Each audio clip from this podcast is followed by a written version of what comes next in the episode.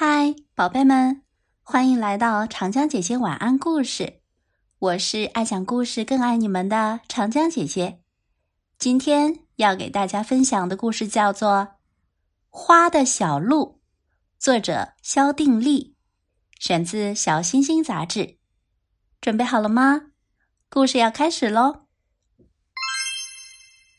有一条乡间土路，两边长着高高的白杨树。这儿很安静，也很美。兔子太太和兔子先生、青蛙兄弟、蚂蚱姐妹、书虫金龟子，还有红蚂蚁家族，都喜欢这条路。他们每天都来树下散步、聊天儿，有时候是野炊。享受着小鹿带来的绿荫和叶子们合奏的音乐。谁也没想到，有一天，小鹿变了。小喜鹊黑黑和白白来树上做了窝，它们的窝又大又结实。小喜鹊大大和小小来树上做了窝，它们的窝又圆又宽敞。小喜鹊叽叽和喳喳来树上做了窝，它们的窝又高又舒适。一百只、一千只小喜鹊来这垒了窝，小喜鹊们在这里嬉戏、唱歌，还搞恶作剧。金龟子正在看书，啪！一团臭东西盖在文字上。是小喜鹊嘿嘿，它赶紧吐着舌头藏在树叶后面。兔子先生正挽着兔子太太散步，啪！一团臭东西砸在他的帽顶上。是小喜鹊白白，它挤着眼睛躲进窝里。青蛙兄弟刚洗完澡。快快乐乐的唱着顶呱呱的歌回家去。啪！一团臭东西落在青蛙哥哥的脸上。天哪，真糟糕！是小喜鹊大大，他捂着嘴，乐得浑身直颤。蚂蚱姐妹正跳舞。啪！一团臭东西粘在了妹妹的纱裙上。是小喜鹊小小，他竟然吹了一声口哨。最倒霉的就属蚂蚁家族了。啪！一团臭东西扔下来，一百多个兄弟姐妹遭了殃。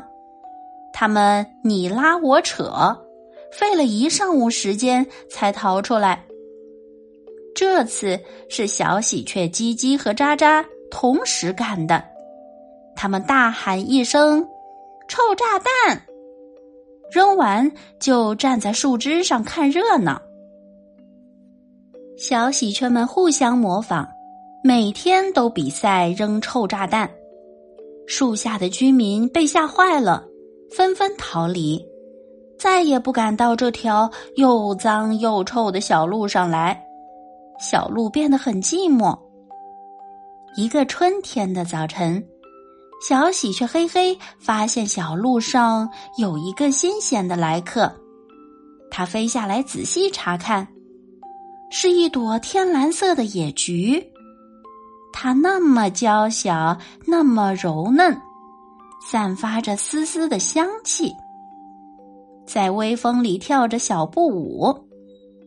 小喜鹊嘿嘿被它的美深深吸引，它太爱这朵小花了。于是，小喜鹊嘿嘿向所有的小喜鹊宣布：“这儿有一朵美极了的小蓝菊，谁也不准再往小路上扔臭炸弹。”所有的小喜鹊都爱着这朵小蓝菊，为它唱歌，给它浇水，小路变干净了。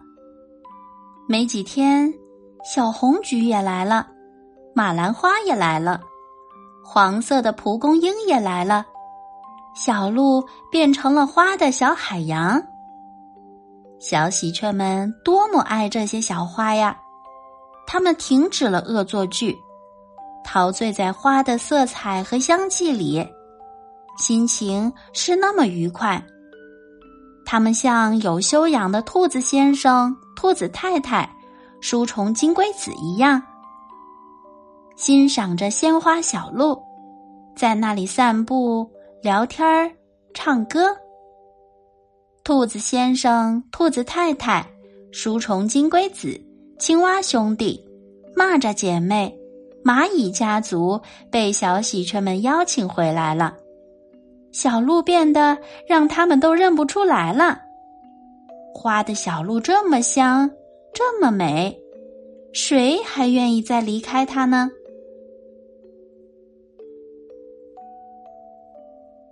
好啦，宝贝。